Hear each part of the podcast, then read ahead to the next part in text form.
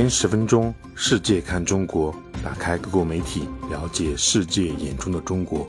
欢迎订阅关注。香港南华早报九月十九日报道，中国的农业科学研究机构说，该国要想确保十四亿人口的粮食安全，就必须采取更多措施，防止从农田到餐桌过程中的粮食损失和浪费。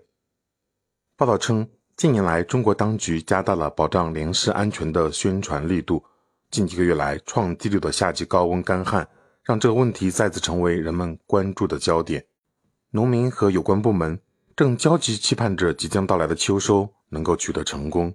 不过，中国农业科学院最新发布的研究报告也凸显了在加工、包装、处理和运输过程中，食物所出现的损耗给粮食安全带来的威胁。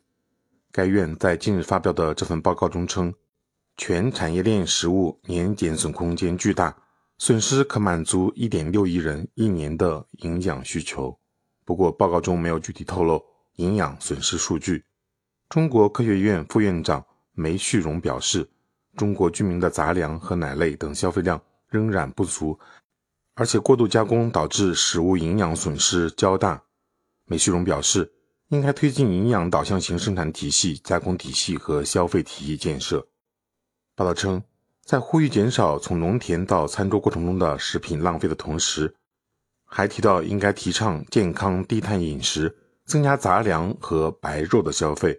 从报告中与食物浪费相关的内容可以看出，决策者对粮食，尤其是谷物生产的可持续性予以关注。报道还称。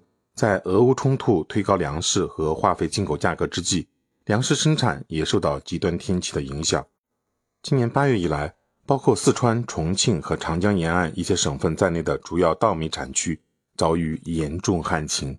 报道进一步说，粮食安全对中国当局所说的双循环战略至关重要。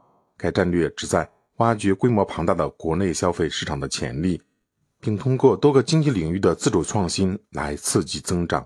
在农业方面，当局希望振兴种业，确保耕地规模，并为地方设定粮食和蔬菜生产指标。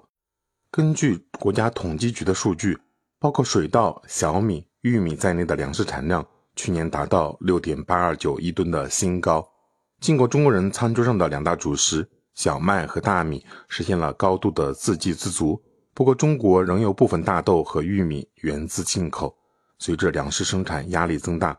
人们正在讨论采取新的措施来确保粮食安全。